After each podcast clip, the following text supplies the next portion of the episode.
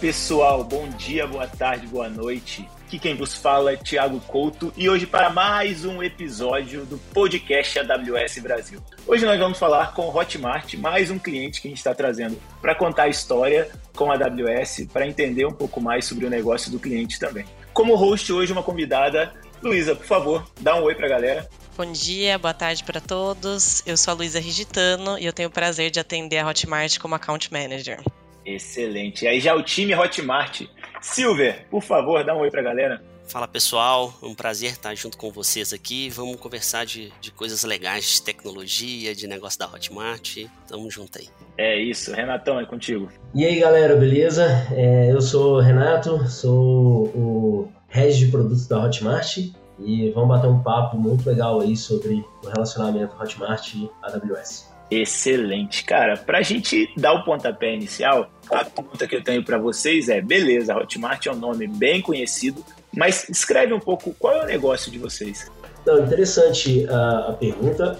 O negócio da Hotmart, basicamente, funciona em ser uma plataforma que permite criadores de conteúdo oferecerem produtos digitais, conteúdos digitais, para que suas, as suas audiências possam comprar esses produtos. Então, basicamente, você tem é, milhões de creators que trabalham com mídias sociais e fazem comunicações, criam conteúdos gratuitos e atingem suas respectivas audiências. E, e alguns deles, uma, uma parte deles, resolve criar um conteúdo mais bem estruturado, seja no formato de um curso, seja no formato de um livro, seja no formato de um podcast extra, né? E esses criadores de conteúdo, eles precisam é, fazer uma série de etapas para poder realizar essa venda para sua audiência e sua audiência poder consumir esse conteúdo extra, né? E a Hotmart basicamente ela existe para prover uma solução que atenda todas as necessidades desse criador, com exceção de dois itens. É, o primeiro é a criação do conteúdo em si. Então, a, a Hotmart ela não é responsável pela criação do conteúdo, isso, isso é uma responsabilidade do creator. E o segundo, e o segundo item é a própria comunicação com a audiência. A Hotmart ela não faz uma comunicação com a audiência do creator, quem é responsável por fazer isso é o creator. Mas tirando essas duas, esses dois itens, essas duas etapas, é, a Hotmart está lá para ajudar e prover é, ferramentas que vão permitir o creator é, expandir os seus negócios por meio de conteúdos digitais. Interessante, Renato. E assim, é um mercado em constante expansão, né? E aí é, é até interessante para a gente ouvir um pouco da história. Como é que vocês surgiram? Como é que criou-se essa ideia e como é que você evoluiu? A Hotmart, ela começou oficialmente em 2011, né? Então é uma empresa aí que já está com 11 anos de mercado. Ela foi ideia dos dois fundadores, o João Pedro e o Matheus Bicalho, e eles tinham uma necessidade, né? principalmente o João Pedro, ele tinha uma necessidade de vender conteúdo pela internet. É, ele era um criador de conteúdo, né? E quando ele tentou fazer essa, essa venda, ele percebeu que não tinha uma plataforma no mercado que conseguiria atendê-lo. Então ele é, conversou com o Matheus e os dois começaram, nas horas vagas, né, é, a programar a primeira versão da, da, da Hotmart. E aí, em 2011, eles ah, é, largaram os respectivos empregos e começaram a trabalhar focados na, na plataforma. E aí, a plataforma ela começou é, provendo um, um, uma hospedagem de conteúdo mais simples, na época, basicamente arquivos, né? É, uma plataforma de afiliação que você poderia vender produtos de terceiros, né? E o próprio modelo de pagamento para os produtores poderem é, receber o, o dinheiro das vendas. E isso daí continuou ao longo do, dos anos. Depois houve uma expansão criando o nosso produto de pagamento, é, criando o nosso produto mais elaborado de, de hosting de conteúdo, né? Que aí a gente começou a oferecer ferramentas de vídeo, ferramentas de live, é, ferramentas de evento online. Então a gente fez toda essa expansão na parte de conteúdo. É, também houve o processo de internacionalização da empresa, né, para poder vender fora do Brasil. E a gente pode dizer que a, que a Hotmart ela, ela ajudou a moldar o mercado é, de produtos digitais, tanto no Brasil quanto nos mercados em que ela atua. Né? Então, e aí a gente está falando de uma empresa que começou em 2011 com é, dois, três funcionários, né, além dos, dos, dos fundadores, e, e hoje está com mais de 1.800 funcionários. Sabe o que eu queria perguntar também para vocês? O que, que você vê como os principais diferenciais Tem muita coisa aí, né, dentro do que você trouxe de se comunicar com os clientes finais, até a própria parte de pagamentos. Como que você e o Silver veem o que diferenciou a Hot para crescer exponencialmente? Eu acho que tem dois itens. Tem, tem, a gente muito item que é diferencial e depende da, do contexto do negócio, do que o creator precisa, né? A gente tenta é, é, atender uma, uma, uma, uma, variedade muito grande de creators, mas tem dois, dois diferenciais que eu acho bem interessantes. O primeiro é que por meio da plataforma, um creator ele pode trabalhar é, aqui no Brasil ter uma audiência é, relativamente pequena, ser um creator que ou é uma empresa pequena ou é até mesmo uma pessoa física. E, e esse creator, por meio da plataforma, com poucos cliques, ele consegue setar um produto digital que é, ele define o preço em real e esse produto está vendendo para o mundo inteiro de forma automática. Então, se alguém lá em Portugal, por exemplo, um outro brasileiro em Portugal quiser comprar aquele produto em euro, é, na moeda local, com método de pagamento local, ele pode fazer isso e o creator aqui no Brasil é, não precisa nem saber o que está acontecendo ali por trás, ele simplesmente vai receber a receita daquela venda e o conteúdo vai chegar para a audiência dele lá em, em, Portugal. Então, essa escala que a gente permite para o pequeno produtor, né, para o pequeno criador de conteúdo digital, ele alcançar o mundo, isso daí eu acho bem legal. E, e o outro diferencial que, que eu cito é a questão da gente ser uma plataforma all-in-one. Então, para você hoje é, realizar todo o processo de fazer uma venda, comunicar com a audiência, segmentar a audiência, é, trabalhar toda essa, essa, essa jornada, se você fizer isso fora de uma plataforma como a Hotmart, você é, vai ter que fazer muitas integrações, vai ter que contratar terceiros para te auxiliar e, e, são várias ferramentas, uma gestão complexa. Sendo que na Hotmart você consegue configurar tudo nessa plataforma all-in-one e você consegue realizar toda essa jornada de maneira simplificada e pode focar no seu negócio, que é criar conteúdo, basicamente. É, eu também tenho, tenho alguns pontos assim, né? Igual o Renato falou, são muitos. É, eu olho um pouquinho mais pro backstage aqui, analisando o JP e o Matheus, os nossos fundadores, eles são cientistas da computação. Então, desde o início, a Hotmart sempre veio com uma pegada tecnológica muito forte. Né? Isso eu acho que é um grande diferencial e que, que muda muita coisa. Né? Você ter pessoas visionárias que entendem de, de, de tecnologia, isso é importantíssimo.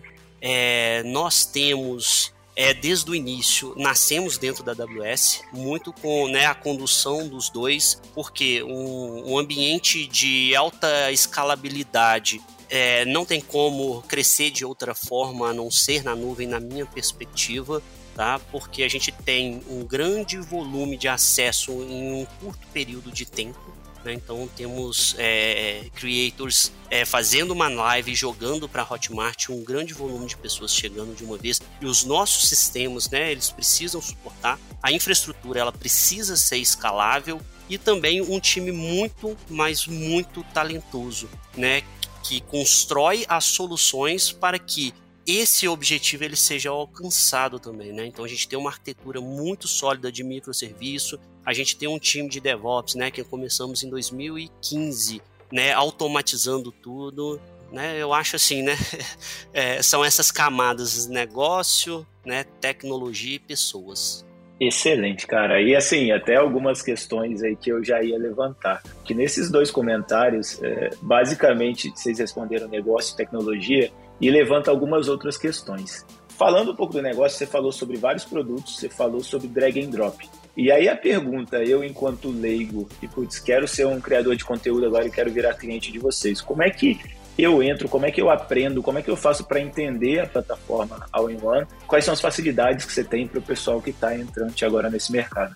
Não, legal. É, sobre sobre a, a forma como o creator né, ele entra na, na plataforma e ele começa a trabalhar para poder é, gerar uma venda e ser um, um, criador de conteúdo ativo, o que a gente trabalha muito em duas frentes. Uma frente é você entender, é, quando o produto entender quando aquela pessoa entra na plataforma, o que, que ela está precisando naquele momento. Ela já criou um produto digital, ela ainda não criou, ela está querendo construir uma audiência. Então a plataforma ela tenta entender qual é a necessidade daquela pessoa e ela começa a direcionar as melhores ferramentas para aquela pessoa usar naquele momento. Então é muito diferente eu, eu entrar na, na plataforma, é, sendo que eu não fiz nenhuma venda, eu não preciso ver um, um relatório de histórico de vendas. Se eu entro na plataforma e eu quero construir a minha audiência, eu quero ver as ferramentas necessárias para eu construir essa audiência. Ou se eu estou fazendo um lançamento, eu quero ver as ferramentas necessárias para eu monitorar esse lançamento. Então o produto ele trabalha nessa é, na maneira como a interface é gerada,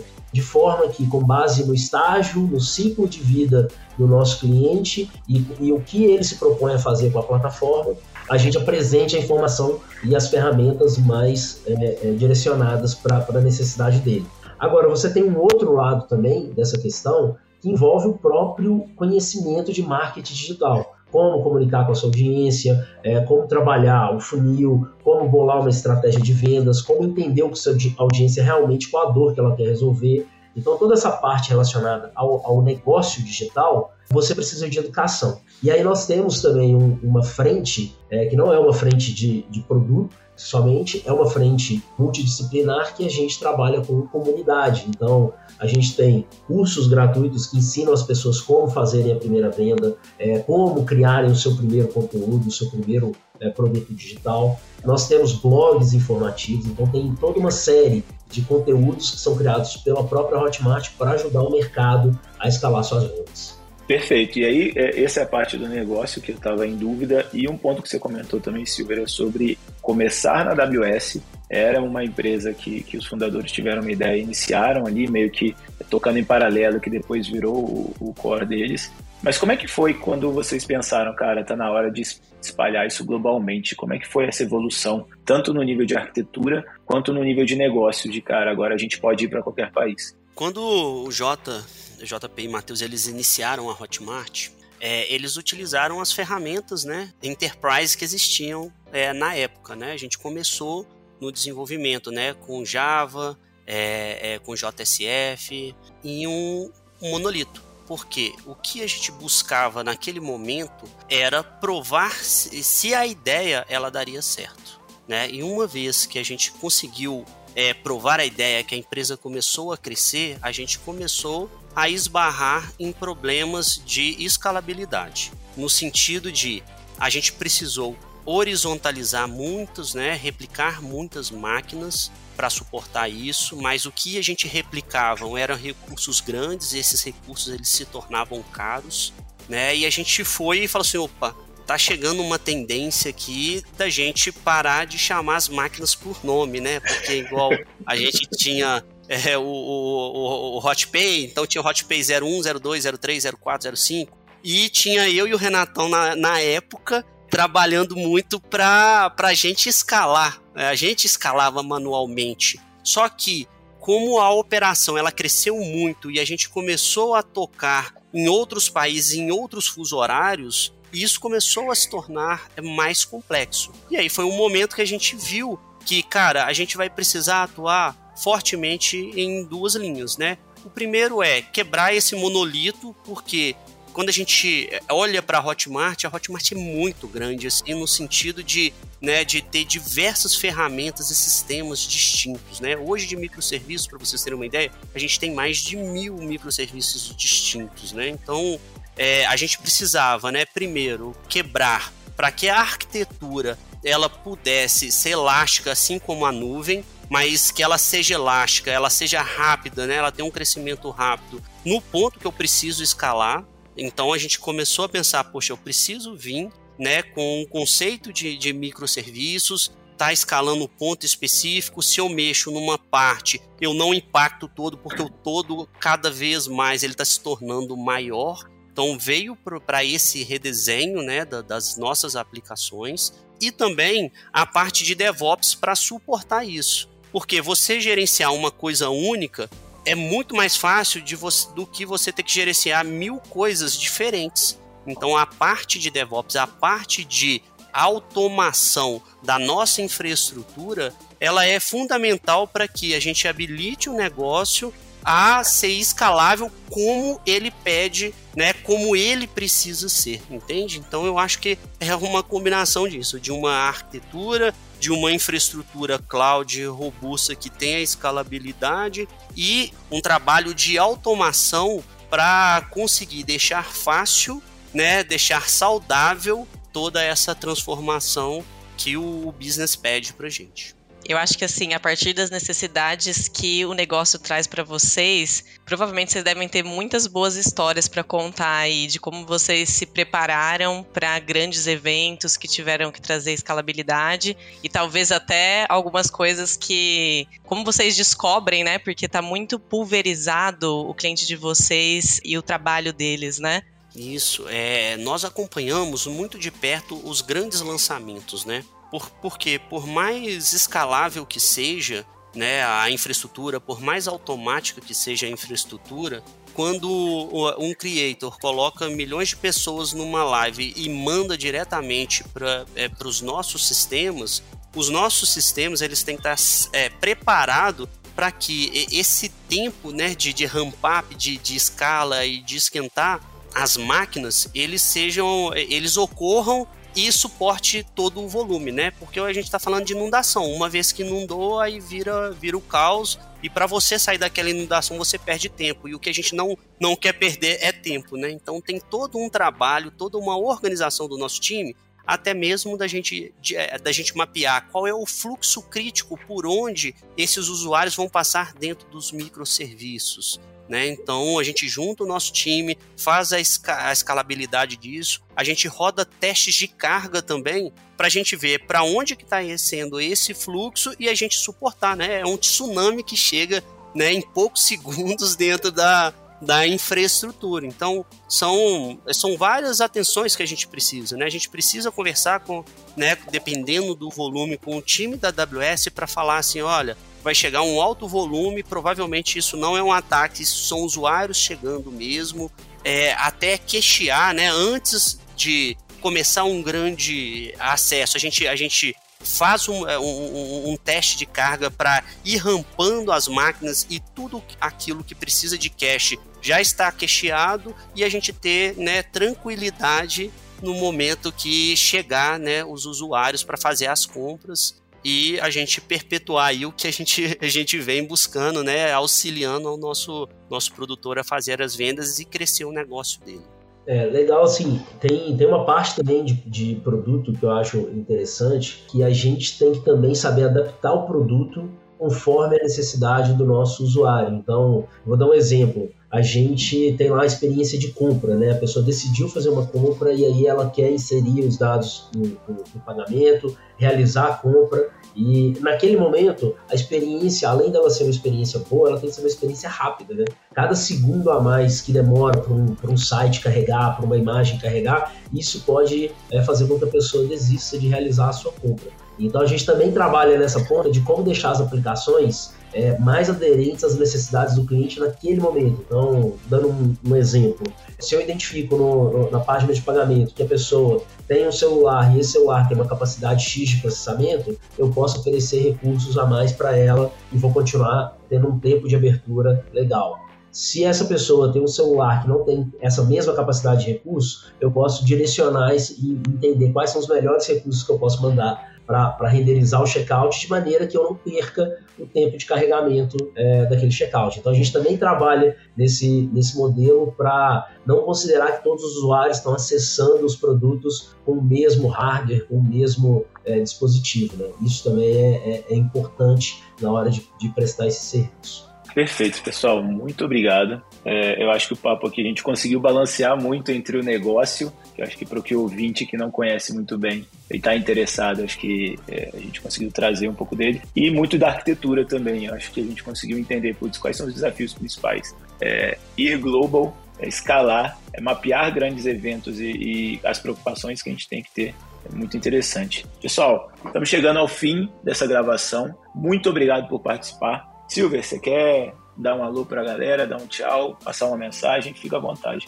Legal. Queria agradecer pelo momento aí, um abraço para todo mundo. Queria dizer também, né, que, né, para o público que é muito tech aí, que está nos ouvindo, é que confie na tecnologia, porque eu acredito muito que através dela a gente vai transformar o mundo, tá bom? Um grande abraço para todos. Excelente. Renato, dá suas últimas palavras aí, cara, no podcast. É, não, eu queria agradecer também a oportunidade de ter participado, achei um bate-papo bem, bem legal. É, e queria deixar um recado para o nosso público aí, dizendo que é muito gratificante quando a gente é, pode trabalhar com, com desenvolvimento, com tecnologia, com software, e a gente conseguir impactar a sociedade de uma forma positiva, né? Então eu sei que tem uma galera aí que está ouvindo a gente, que trabalha com programação, trabalha no, no dia a dia na, na, no desenvolvimento de produto. E o que eu acho mais legal do trabalho hoje é o poder ver o nosso cliente crescendo, é, seja ele querendo aprender um curso, seja ele querendo é, mudar de, de, profissão e começar a, ensinar o que ele sabe para outras pessoas, né? Então eu acho essa parte de poder, igual o, o Silver falou, de poder ajudar a transformar positivamente a sociedade por meio da tecnologia, isso é muito legal. Excelente, pessoal. Luísa, dá um tchauzinho para a galera. Obrigada pela oportunidade que a gente teve de registrar aqui para os nossos ouvintes um pouco mais da Hotmart pela parceria que a gente segue dentro da AWS. Pessoal, não esquece de marcar a hashtag podcast AWS Brasil. Valeu!